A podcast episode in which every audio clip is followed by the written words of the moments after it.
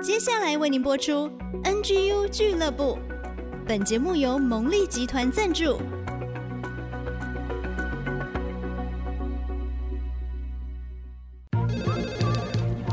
分享职场经验，找寻支持力量。NGU 俱乐部，高美祥、黎元月主持，陪你一起 Never Give Up，点燃永不放弃的热情。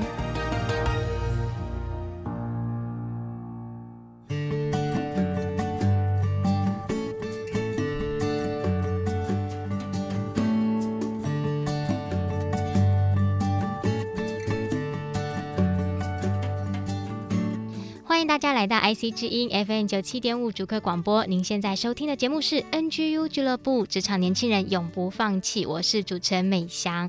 六月是毕业季哦，持续为大家邀请到呢，可以给我们毕业生很大帮助的来宾。今天为大家邀请到的是，如果东京一个台北人这个粉丝专业的创办人和波妞。那这个波妞哦，其实也是台艺大毕业的，就可以算是我们的台艺大同乐会系列哦。他特别的是，三十岁以前啊，他在台湾曾经担任过报社记者、电影行销公关、活动计划主持等等。直到三十岁，他毅然决然孤身一人前往日本东京留学，然后从语言学校开始，然后在东京的公司就业。哇，这很不容易耶！所以，我们今天要请他分享他丰富精彩的历程。我们欢迎波妞。Hello，大家好，我是何波妞。嗯，那刚才跟大家介绍了嘛，波妞在日本、在台湾都有曾经当社畜的经验，所以我就想要请教你啊，你觉得在台湾跟日本两地当职场新鲜人有什么不同的地方或好玩的地方呢？我觉得这个问题其实还蛮有趣的，因为一般台湾人听到“社畜”这两个字都会。先想到就是日本的公司文化这样，嗯、那的确我刚开始到日本公司上班的时候，也有感受到这种你知道超级巨大的工作的文化差异这样子。嗯、那我先讲一下，其实我在日本的身份呢，不太算是职场新鲜人，嗯，因为在日本的文化里面呢，是。你要被称为职场新鲜人呢，你要是比如说是那种刚毕业的大学生，嗯，他们有一个专有名词叫做新族。是，然后就是一个新毕业的人这样子。是，除了这个刚毕业的人之外呢，你就算是有就业经验了。嗯，那我又更特别的地方是呢，我算是从海外被日本的公司采用的，所以是直接从海外到日本公司上班。所以在这之前呢，虽然说我跟日本人或者是说跟其他日本公司有一些合作的往来，可是呢，其实我并没有真正的，比如说 in house 在某一家公司里面。嗯。然后来工作这样，是那所以呢，我自己觉得我自己是个新鲜人。可是对于日本 日本的同事来说，其实我不是，因为我一定是有一定的工作经验，嗯、他们才会从海外聘请我到日本上班这样。是，是那我觉得对于我来说呢，我自己的经验里面最特别的地方是说，像是日本的公司文化这个部分，嗯、反而是我首先最觉得哇很震惊的部分，很冲击的，很冲击的部分，嗯、就像是说，可能这个部分对于日本来说会觉得哦。很理所当然，是。那对于我来说，就觉得哇，是一个完全全新的文化的体验。比如说，像台湾的公司呢，通常会有午休时间，对，大家会很自由的去吃饭啦，嗯，或者是直接就是趴在那个自己的桌上睡觉，对。我先讲一下，不是每一间日本公司都是这样。我说，就我自己的体验来说，就是呢，我们公司是呢，不能直接睡觉这件事情。哦，就说你午休的时候，你当然可以出去吃饭啊，干嘛的。嗯、可是呢，没有人有在睡觉。嗯，刚开始我想说，天哪，没有人在睡觉，那我也不能睡觉啊。嗯、对啊。然后呢，后来才慢慢的发现说，原来是大家跑去别的地方睡觉。哦，你不能原地在你自己的办公桌上睡觉，不能光明正大睡，这样不好看。对，嗯，对，嗯，这还是有一点礼仪的部分。对，所以后来呢，我自己会跑去，比如说公司有什么休息间之类的，嗯，然后可能在那边就是稍微的休息一下。嗯，对。可是就是不像台湾公司，大家都可以 很自由的直接趴下来睡觉这样子。对，还有比如说，因为我自己觉得我是个新鲜人嘛，嗯，然后在日本公司工作的时候呢，的确是。有一些礼仪的部分，对，比如说接电话的礼仪啦，或者是说处理一些文件的礼仪，或者是报报告事情上面的礼仪。嗯，然后我觉得这些其实是非常。细节的部分，嗯，那在台湾的公司呢，我自己的经验来说，在台湾公司当新鲜人的时候，在工作之前并没有特别受到礼仪的训训练，对。可是其实这个部分在日本来说是很重要的，嗯。所以呢，通常你如果是新鲜人在日本的话呢。工作之前，其实先会训练你 关于礼仪的部分。是公司就会帮你们训练吗？还是说是前后辈的这种关系？都会。比如说有有些公司，他会特别有一个前辈，嗯，特别去带你带你，然后跟你说，比如说报告的方式要怎么报告，哦、你的 email 要怎么写，然后你的。接听电话的礼仪，你要说些什么？哦，好细节哦，非常的细节，非常的细节。其实，在台湾有时候连交接都是这样，随便交一交，对不对？对，对啊。可是，在日本这方面就做的很细致，应该是说有很既定的流程。嗯，哦，对。可是好处当然就是说，只要习惯之后，你就非常上手了。是是。另外一个角度来说的话，就是它没有那么的变通性。嗯，嗯，对，所以就是看你的个性是习惯哪一种，比较适合哪一种的工作方式。嗯，我觉得会在你工作的感受上面会非常的不一样。嗯，真的是文化差异会带来很多不同工作的这些要适应的地方哦。但是波妞很特别的地方是，他现在又回到台湾了嘛，因为疫情的缘故，再度返回国门。但是呢，我就很好奇，当时就是四年多前嘛，决定要到日本的时候是怎么样的想法？因为其实刚才我们听一些你的经历介绍，觉得你在台湾也发展的很好啊，那怎么会下定决心要跑到日本，而且还要从语言学校重新开始读，然后工作？做等等，你的想法是什么呢？先补充一下，其实我回台湾的原因主要是因为，其实不是疫情，嗯、对，其实是因为家人健康的问题回来的。哦、这样子是对，的确四年多前到日本公司上班的这个决定呢，让我 周围所有人都还蛮吃惊的。这样，嗯、因为的确那个时候在台湾的发展也还算 OK。这样子，嗯，嗯对于我来说呢，我觉得一方面是其实我自己的本身的个性是好奇心很重的人，嗯，再加上我很喜欢挑战事情，嗯，就很喜欢尝试新的事情，嗯、所以在那个时候长久以来都在台湾工作，我会觉得说，那是不是自己？将来也有一个新的发展、新的尝试，这样，嗯、所以那个时候就想到说，哎，是不是可以往国外去发展？是，是因为很多人其实问过我，为什么要选择日本 这件事情？嗯，其实我之前在日本就有留学的经验，嗯，所以日文这件事情是还 OK 的。是有这样子的背景的话呢，在四年多前就是往日本找工作。然后，当然那个时候，我觉得是个奇迹啦，因为通常日本公司聘用年纪比较长的一些人的这个几率其实是很低的，嗯，所以那个时候我也觉得哦，真的是个奇迹，嗯，然后有拿到了日本公司工作的机会，然后那时候就想说，好，你知道吗？就是拼了，就是冲一波，对，冲一波，就是觉得哎有机会，然后去看看，比如说日本的就业环境是怎么样子，嗯，然后或许也有因为这个契机可以再让我往其他国家发展也说不定，嗯，所以那个时候我就觉得好，就冲一波吧，就尝试吧，就挑战吧，嗯，然后就过去了，嗯，对，嗯，所以也是凭着一股冲劲哦。但是当然你有这样子的背景跟经历，而且其实你也对日本的文化啊都感到很有兴趣，因为前面我们提到你在经营的粉丝业嘛，如果东京一个台北人，还包含你也有这个日本国际的领队执照啊等等。其实你本来就是很热爱这个文化，那我觉得抓准了机会就勇敢的去尝尝试。好，那我们要休息一下啊，等一下我们再回来再请教波妞，那她到底是怎么把自己的兴趣爱好成为她的工作的一部分？我们就休息一下再回来喽。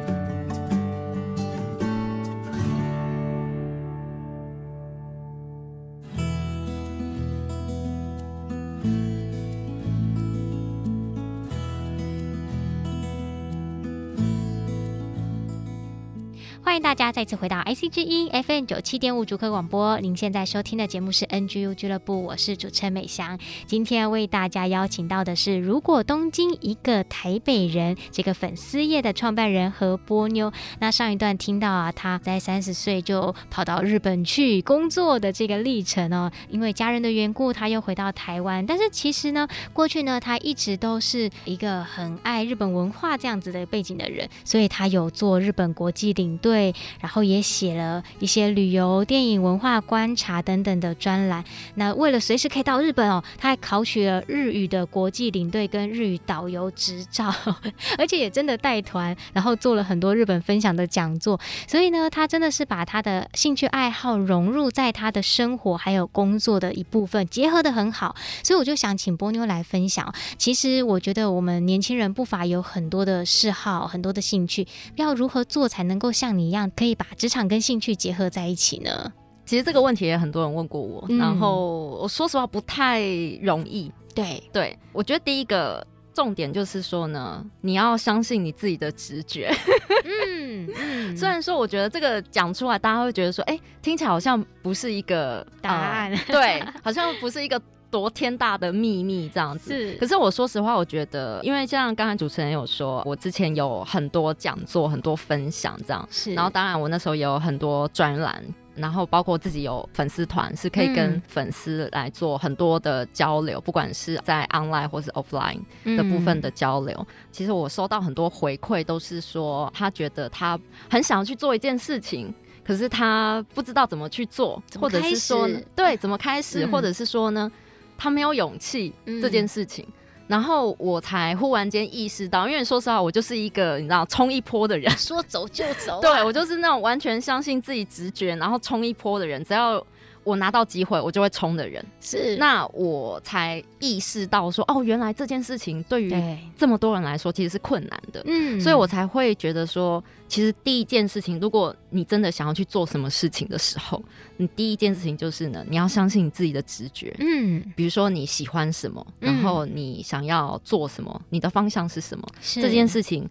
拜托你先相信他，先抓住他，嗯、先抓住这个 idea 之后呢，嗯、再来就是呢，你要去尝试。嗯，因为很多人都是呢，他可能做了很多计划，可是呢，可能就是说一说，想一想就结束了。嗯，可是这件事情完全不会成真。嗯，所以呢，就是。你相信了自己的直觉，你抓住了这个 idea 之后呢，再就是呢，你一定要身体力行。是，然后不管你比如说尝试了多少错误的方式、错误的时间、浪费了多少时间，可是呢，你一定要去想尽办法，各方面的去做尝试之后呢，你才会慢慢的去把它统整成商业模式会是什么，或者是说。嗯你要怎么去做下一步，你才可以离你想要做的事情又距离又更近一点？嗯，这是我的建议。所以是。那个时候呢，比如说我很喜欢日本文化，然后我自己也在东京留学过，是，所以我很清楚说日本里面的文化哪些部分其实会是比较特别，嗯，然后它是可以介绍给台湾人的，是，那台湾人会是喜欢日本的文化的哪些部分？是，然后哪些事情是台湾人其实不知道？可是非常有趣的，嗯、那我就抓住了这个部分，用专栏跟讲座的形式介绍给台湾人的粉丝，这样子。嗯，那再来就是呢，我也想说，把这件事情呢，把它。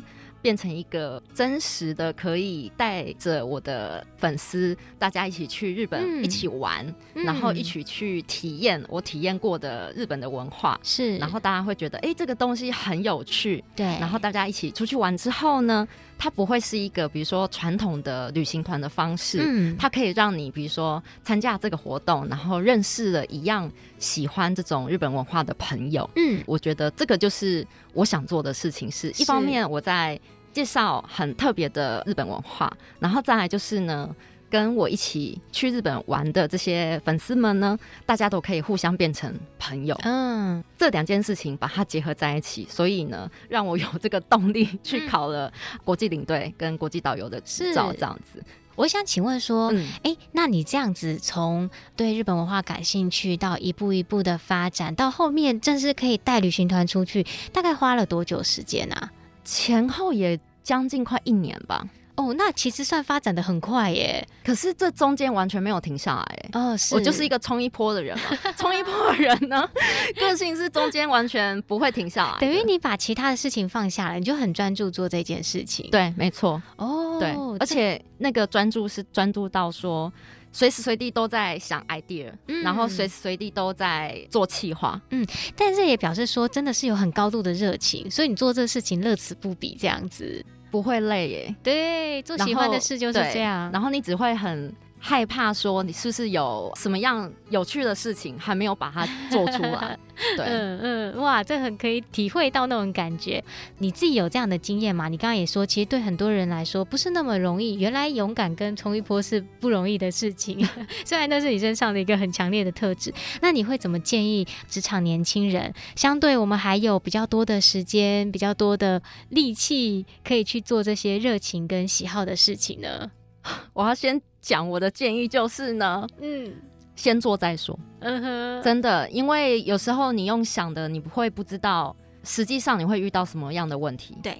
然后还有，我觉得有一个最重要的就是呢，你先去体验失败，嗯，对，不要害怕，因为呢，你都还没有成功，不需要害怕。没有什么可以失去的了，对，没有什么可以失去的，对，所以我觉得先做再说，然后累积多一点经验，然后那些经验会再帮助你有其他的发展，嗯，对，我觉得这个事情其实是很有趣的，因为一直以来我在做这些事情的当中，当然就是失败的部分很多很多，是，可是其实后来慢慢的心情会去转换成说去。享受它，哎，嗯，就当然不是说啊，我们在等着失败，当然不是，可是就是会去享受它，然后还有一个就是去观察它，嗯，观察为什么这么做会失败，那失败的原因，然后跟怎么去解决。是，我觉得这个经验才会是带给你人生经验里面最重要的部分。我觉得这个很棒哦，因为其实你没做，你并不知道会遇到什么变数。其实我觉得有时候成功的人，他就是因为累积失败够多次了。所以他就掌握了如何做才会成功，而且我觉得刚才讲的很棒。其实那些失败在累积的过程中，你会感受到它会有一个更好的发展，这个过程是可以享受跟观察的。对，而且我觉得还有一个有趣的事情是说，当你先做了之后，然后你累积不同的经验，嗯，我说实话，很多时候事情不会是你当初所设想的。那个样子，对，然后它会有另外一个发展，对，然后我觉得这个时候呢，就是你知道，生命在告诉你，嗯，你可以。去接受另外一种发展，嗯，我觉得这个部分也是很有趣的，就是你比你自己想象的那种扩展度其实是更高更大的，有不同的层面，你可以体会得到。嗯，嗯，那因为您自己有这么丰富在日本的经验，不论是旅行啊、工作啊、求学啊，我想帮这个真的哦有这样的想法想要到日本去的人呢，你会建议啊他们要做什么准备？他们实际上在日本工作会遇到哪一些的困难？是可以由你先来给他们提醒一下。呢？可能大家会觉得应该就是日文能力这件事情吧。是，可是呢，我说实话，当你真正要在日本工作，不是旅行哦，是工作的时候呢，嗯、你的日文能力是叫做理所当然。对啊，比如说，因为日文检定有很多不同的程度嘛。对。那当你考到了 N one，N one 就是我们最、嗯、一级，对，对一级就是日文一级最高的程度的时候。对。我说实话，就是很多人会觉得，哎、欸，那我的日文一定很好了吧，已经足够了吧？嗯。可是说实话，当你在日本公司工作的时候呢，不会。有人去问你说：“你几级？欸、你你你的日文检定 如何？或是说要看你的证照什么的？因为对于日本人来说，你的日文要够好这件事情就是最基本，基本这是基本的。对，对，所以呢，我觉得日文这件事情呢，真的就是你只能自己不断的精进。嗯，对。还有一个特别的部分，我跟很多人讲，然后很多人也有点讶异的部分是说呢，我觉得英文不要放弃。嗯，因为呢，我说实话，我当初会选择到日本留学呢，也是因为那个时候我的自己的感觉是，比如说以前我们在学校学了好几年的英文，可是你从来都不觉得你的英文有好，然后或者是说你可以讲英文这样，然后我的英文就是超级烂，然后那时候就想说，哎、欸，可能我学日文会比较适合吧。嗯、所以呢，我才选择到日本。嗯，可是后来呢，这几年开始工作之后，就发现其实呢，只会讲日文其实是完全不够的。嗯，英文这个部分呢，才是身为 外国人的强项，因为呢，日本人的英文本身。不会是太好，嗯，所以如果你要在日本职场里面有一个基础的竞争力的话呢，嗯，我觉得英文这件事情不要放弃。是，所以其实语文能力不论走到哪里都是相当的重要，是来自前辈的提醒。对，然后还有一个最主要就是心态的问题。哦，就是呢，我觉得不只是日本，就是国外，你已经决定要去国外工作了，然后所以呢，不要去预设。很多事情理所当然会是怎么样子？嗯，对，因为所有的事情都不会是你想的那个样子，甚至你没想过的。对，因为呢，你就是只能融入那个文化，不管是公司的文化，或者是当地的环境的文化，嗯，你就是要去融入那个文化，你才可以去享受这样子不同的环境。然后带给你不同的体验，嗯，因为如果你带着，比如说啊，你已经决定要去日本上班了，可是你又觉得很多，比如说日本人做事情的方式啊、想法啦，都跟台湾人不一样，然后这件事情让你很不习惯，嗯，我只能跟你说，这是正常的，因为你就不是在台湾，所以这种对于文化上的接受度。然后心态上的调整，我觉得就是除了语言之外的事情最重要的部分。嗯嗯，其实我觉得这些过程是充满挑战跟冒险的，但是从波妞身上也可以看到，就是他很勇于去接受这些挑战，给他的新思维的冲击，其实也是你的人生历练更加的丰富跟精彩。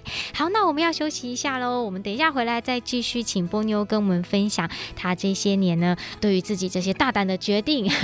有没有什么一些回顾跟想法？我们就等一下再回来听他分享喽。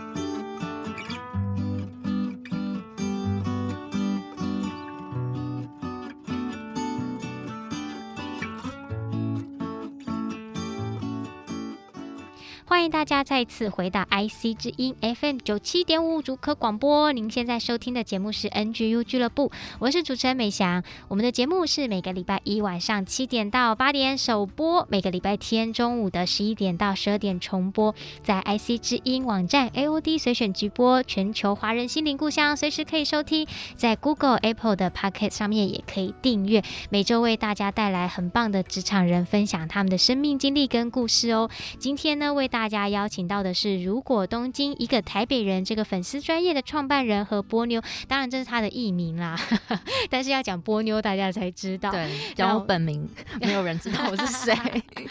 对，为什么是波妞呢？我刚才帮他想了一个称号，因为他就是一个冲一波的妞啊，很冲 很冲，对，他都冲起来。那我们听了他在一个人跑到日本工作的一些经历啊，还有他自己的生命历程啊。那来到访谈最后一段，我就想要请问他，其实我们。大概可以想象一个人跑到日本需要承受的那种心理的压力跟孤单这些过程哦，其实很不容易。尤其后两年又碰到疫情，其实我常常在他的脸书上看到他非常辛苦的在抗疫、在防疫，但是也做得很好，所以更可以体会说，这么艰辛的时刻又是一个人在外体验的一种文化的冲击。所以想请教你啊，你觉得经过了这样一段时间在国外工作生活的经历，对你来说有什么很大的改变跟不一样吗？其实这个问题真的是 很难回答，因为其实感受真的很多，尤其是生活了好几年这样。嗯这几年也不是旅行而已，就真的就是在日本公司工作，然后当地生活，嗯、然后加上这两年多也因为疫情的关系，所以其实都没有回台湾。嗯，其实我现在回来的感觉，我刚才有跟主持人分享，我就觉得我现在是个外国人，因为太久没有回来了。然后其实台湾改变很多，嗯，这个改变的部分其实是我自己才知道的。这样，嗯，在日本的这几年呢，我觉得感受上来说，主要。我觉得是认识自己的这个部分呢、欸。因为当然，其实外国人在国外生活真的很孤单，嗯、这件事情，我想说，其实大家可想而知。嗯，我觉得里面比较特别的部分是来自于说。当然，我在不同的环境里面，然后我讲的语言也不同。对，那我势必要用你知道日本人的思考模式，嗯，然后去转换自己的思考跟转换自己的心态，然后我要融入当地的生活。对，这些你知道，很像是 你要从你的 DNA，你知道你的基因里面开始改变，嗯，然后你才可以真正的在当地这样子的生活，这样子。嗯，对，这几年，然后遇到了非常多。不同的事情的发生，然后这些不同的事情的发生的时候，嗯、当然也有开心的事情。然后我说实话，更多的是来自于那很多冲击的事情，嗯，然后很多让自己觉得很失落啊，然后觉得哎、嗯。欸、很惊讶的事情，嗯，然后那些事情的总和下来，我自己的感受是呢，都让我重新再认识自己，很像是说我有一个新的身份，你知道，重新再出生了一次。然后呢，去认识自己，说在怎样的状态下，或者说怎样的事情发生的时候，我有怎样的情绪，然后或者是呢，我会用什么样的态度去面对会比较好。嗯，因为通常呢，你知道，一个人在国外生活的时候，大部分的时间你真的都在跟自己独处。嗯，那如果你今天是一个没办法跟自己独处的人呢，我说实话，你在国外生活会非常的痛苦。嗯，那也因为你独处的时间非常多，所以呢，你知道，你一个人去思考的时间相对也是很多的。对，所以呢，我觉得通常这些时间的时候，我不太。想说是反省，因为我觉得说反省有一点严重，嗯，我觉得应该是说去反思吧，对，就是反思说自己遇到怎样的事情的时候，我可以再用什么样的方式去解决，然后怎样的情绪的转换会比较好。嗯嗯。所以呢，我觉得第一个是认识自己的这个契机，我会觉得是在国外生活对于我来说比较特别的部分。嗯。那再来就是文化冲击的部分哦。我觉得比较特别是说，因为我是在东京生活，那东京其实基本上有非常多不同国家的人。是我自己也比较怎么讲？因为你知道，我刚才 大家听了那么多我的分享之后，也知道我是一个冲一波的人，然后完全是没办法去你知道忍受无聊的人这样。嗯、所以呢，在东京的时候，我不止主动去交了很多日本朋友，嗯、我觉得特别的部分是说我交了很多不同国家的朋友，比如说西方国家的朋友，然后哪个国家的朋友这样子。也因为有这样的经验之后呢，我听到很多不同国家的事情，然后也认识很多你知道可能你以前听都没听过的国家，认识了这样子不同的朋友之后呢，我觉得这个是让我还有一个机会是去认识，比如说。自己的国家是什么？嗯，因为呢，通常我们在跟不同国家的朋友相处，然后介绍我们自己，对，对你需要介绍自己的国家。对，其他国家的朋友听到的时候呢，也会回馈你说：“哎、欸，我有听过台湾呢、欸嗯，或者是说我有听过台湾什么事情之类的。嗯”这样子的事情累积之后呢，就会发现说：“哦，原来自己有一个新的机会去重新认识台湾，嗯，是怎样子的国家。嗯”然后。台湾的，比如说国际地位会是什么？我觉得这件事情会让我更关注，比如说国际上的发生的一些时事啊、趋势，而不只是让我只关注日本。嗯，所以。我觉得这个部分呢，也是我这几年有一个比较深刻体会的部分。嗯，当我们被放到异地的时候，更会感受到这个国家性的重要，还有自我的那个探索。刚刚有讲到一个说，好像一个新的身份被定位一样，对，再去认识自己，认识自己的国家。对，哎，其实这个体会我觉得很难得。如果硬要讲，我觉得有点回想到，也许我们首次出来读大学的时候。那一次，好像我们真的觉得可以做自己的时候，那种重新再一次定位的感觉。那我也想请教波妞啊，其实听了你的故事啊，也觉得你真的是一个很大胆、很勇敢的人。但是回顾了这些年这样的经历啊，现在再回头看自己年轻的时候做出这些勇敢的决定，你会给自己什么评价呢？说实话，就是即使到现在。我都觉得我没有做过任何决定是我自己觉得后悔的。嗯，因为当初我会做这件事情的时候，我已经知道不管这件事情是好或坏，嗯，或者是失败还是成功，我都不会后悔，因为我想要的是这样子的体验，这样的人生的经验，这样。是。所以呢，如果让现在的我告诉，比如说 十年前的我，怎么样的评价的话呢，我都会说你干得好。对，其实人生也没有后悔药啦。说真的，也没有必要后悔，因为这就是人生的一个经历，而且也回到前面说，你要做了才知道嘛。对对，不做你反而有可能会后悔没做。因为我觉得，对，没错，因为我觉得我在做任何决定之前呢，其实我都会反过来想。我都会觉得说，如果我不做这件事情的话，我会不会后悔我没去做？嗯，所以呢，通常我都决定，好吧，那就冲一波吧。对，就当一个冲一波的妞吧。好，那最后就来请教波妞，我们 NGU 是 Never Give Up，你觉得你永不放弃的精神是什么呢？我的精神就是呢，相信你自己。嗯嗯，因为呢，我觉得我这几年的经验都来自于说，很多人跟我讲说他有想做的事情。可是一直都在犹豫，当然每个人犹豫的点的原因会不同。嗯，就像我刚才讲的，就是你一定要先去做了，然后你才会知道说那个结果是什么。所以呢，我觉得相信自己这件事情呢是真的很重要。可是所谓的相信自己，并不是说啊我们很自大，说我们能力很强，嗯，然后一定什么事情都可以做得很好。我觉得不是欸，我觉得应该是说。相信你自己的时候，其实你就知道你自己，比如说你的兴趣爱好，嗯，然后你的热情在哪里？是。然后呢，到目前为止，我会觉得，不管你做什么样的事情，怎样的工作，其实这件事情的结果的最后的回归，都会回归到说你的热情，你知道你够不够了解你自己？嗯。所以我觉得永不放弃的精神听起来好像很难。我说实话，因为我也不是一个。会去特别去想说这件事情我要不要去做，或者是呢，值不值得做，要投资多少？对，我其实我从来都不会去设想设想这些。嗯，可是因为我知道，我相信我自己的直觉，然后我知道我不是一个可以很无聊的人，我知道我是一个冲一波的人，所以呢，这件事情你只要很确定了。就去尝试吧。嗯，我们看到波妞真的是也是活出这样的一个生命态度哦。最后，你有一首歌要送给我们节目的听众，可以帮我们分享一下吗？好的，我要送给听众们这首就是《Love Love Song》。是，对。那为什么会点播这一首歌呢？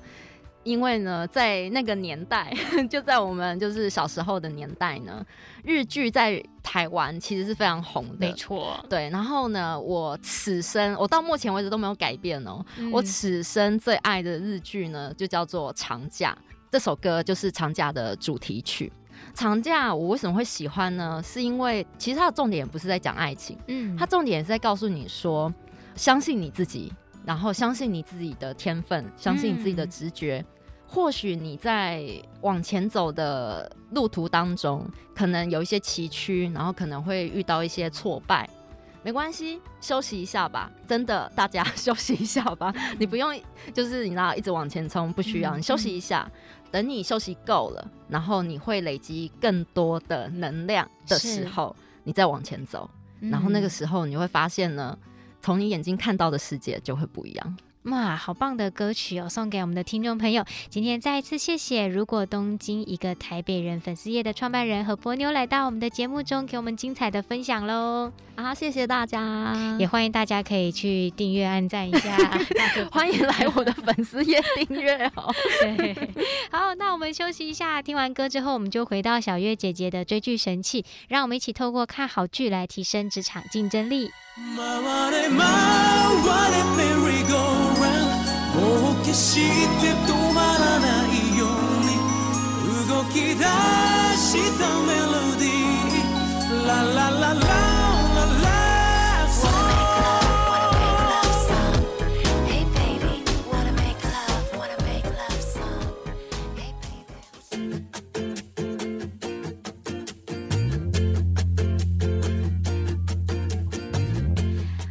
大家再一次回到 NGU 俱乐部之追剧神器，我是主持人美翔。继续呢，为大家邀请到的是我们新竹基督教联合关怀协会的执行长，也是我们节目的发起人李月月小月姐姐。大家好，我是小月姐姐。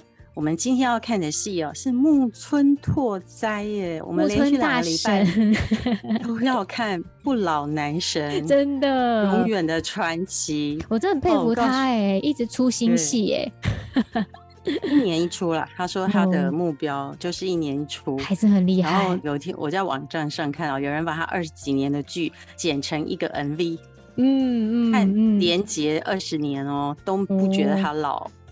真是太厉害，害！这一出剧叫《迈向未来的倒数十秒》哦，日剧常常名字都很长，而且不懂是什么意思。对，它是 热血青春校园剧。嗯，而且我觉得他也很愿意为剧牺牲。我们刚看的时候觉得啊，这木村拓哉，我们的不老男神，真的老了吗？因为他演这出剧里面就讲他是一个失忆的中年人。所以你刚看的时候觉得他好沧桑、喔，落魄这样，觉得他好老。对，嗯、后来明白其实他是为剧牺牲的啦。嗯，喔、那他讲说这个男主角桐泽，他在高中时期的时候的拳击社连胜四冠王。哦，但是在大学二年级的时候因故放弃拳击，而且后来结婚，他心爱的妻子也因病去世，嗯、所以他自暴自弃，觉得他不知道他每天活着。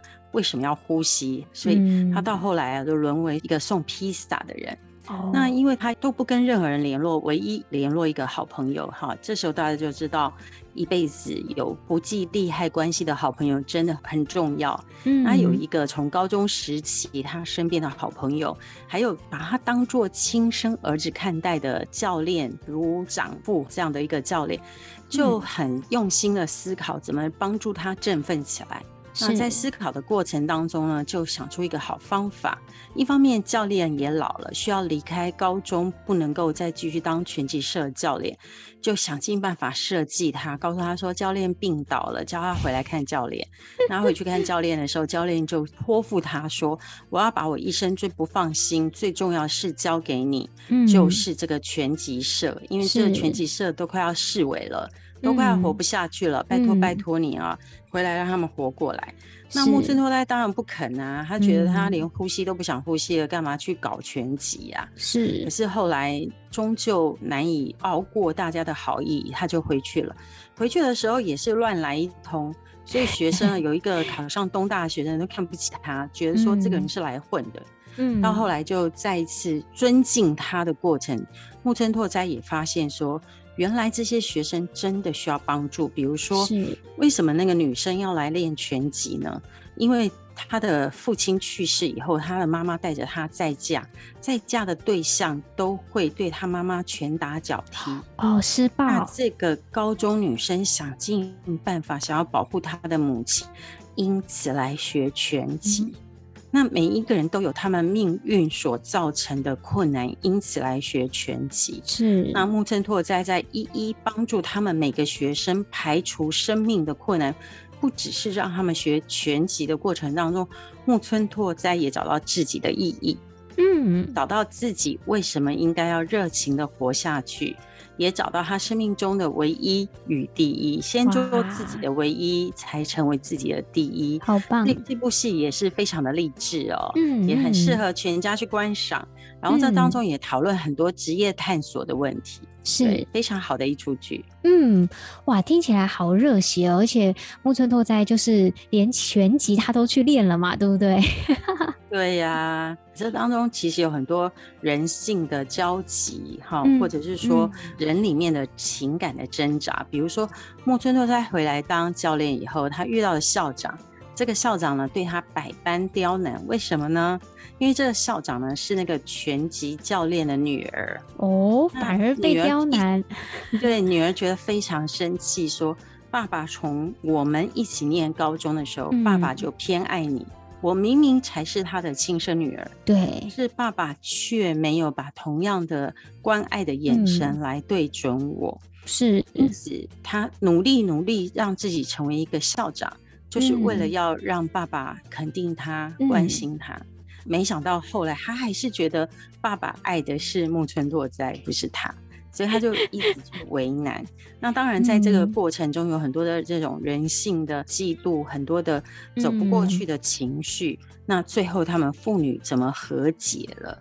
在和解之后，他也懂得回过头来成全木村拓哉，甚至主动帮木村拓哉排解很多的困难。哇！那另外一个我觉得可以值得讨论，就是说父母亲可以带孩子看这出剧。木村拓哉最后还是没有以全集为生。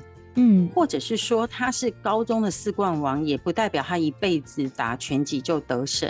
嗯，他后来都输嘛，好，从大学啦，后来在社会都输了这个拳击赛。嗯、可是拳击赛还是可以成为他的热情，嗯、成为他的梦想，成为他的娱乐，或者是他的排遣。最后他的职业还是做串烧店，这也无妨，嗯、对不对？嗯，所以我觉得说。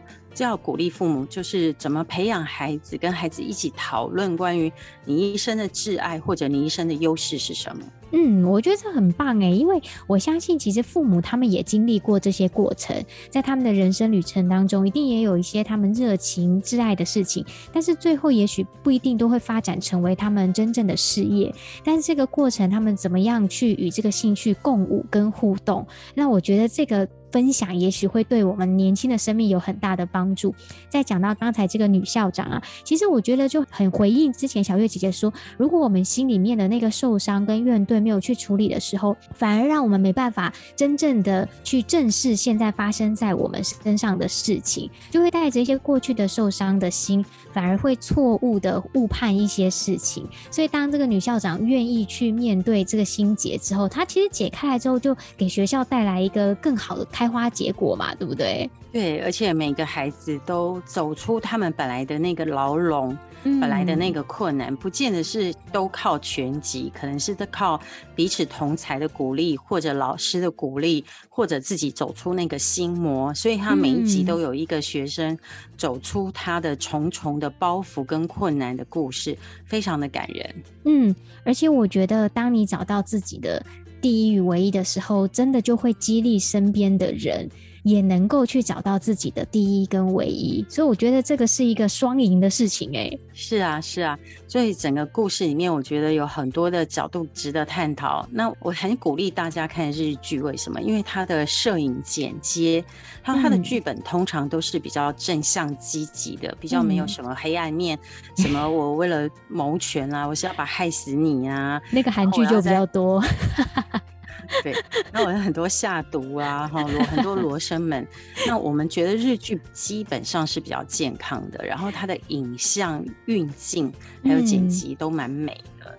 然后还有，我觉得木村本人就是一个很好的传奇故事。嗯，他怎么样从一个歌手，从一个团队唱歌，然后甚至当初他出道的时候，他们同团的人都常嘲笑他说：“都是你唱的不好啦，你唱的最不好听。”那没想到他是唯一红到今天。所以一边看剧的时候，一边也看到很多这种职人精神，是怎么用一个很专业的态度来看我们的工作。怎么样用一个尊敬我们自己的工作的态度去工作？不管木村拓哉的戏里戏外，嗯、我觉得都是尊敬这份职业，不是为了这份收入。当你尊敬你的工作的时候，你也会值得别人尊敬你。请千万不要用钱来对价关系。我们的生命每一天都是钱买不回来，都是高价的。但是叫我们很敬业的、尊敬的、好好的把每一份工作做到我自己能做的最好。那我觉得我自己是一个值得尊敬的人，所以别人也会尊敬我，我也会敬重别人。这样一个职人精神，真的很希望能够在职场不断的传播出去。嗯嗯，哇，好棒哦！然后我们尊重自己，也会赢得别人的尊重，而且也懂得尊重别人，这又从双赢到三赢了。谢谢小月姐姐这个礼拜帮我们带来木村拓哉的《迈向未来的倒数十秒》，哎，很特别的一个剧，大家可以全家一起去找来看哦。今天再次谢谢小月姐姐精彩的分享，看剧达人，也欢迎大家追踪按赞我们的频道也可以上 IC 之音的随选直播来收听我们完整的内容。今天的节目就到这边，也祝福大家可以成为一个尊重自己跟他人的职场人。我们就下个礼拜空中再见喽，拜拜，拜。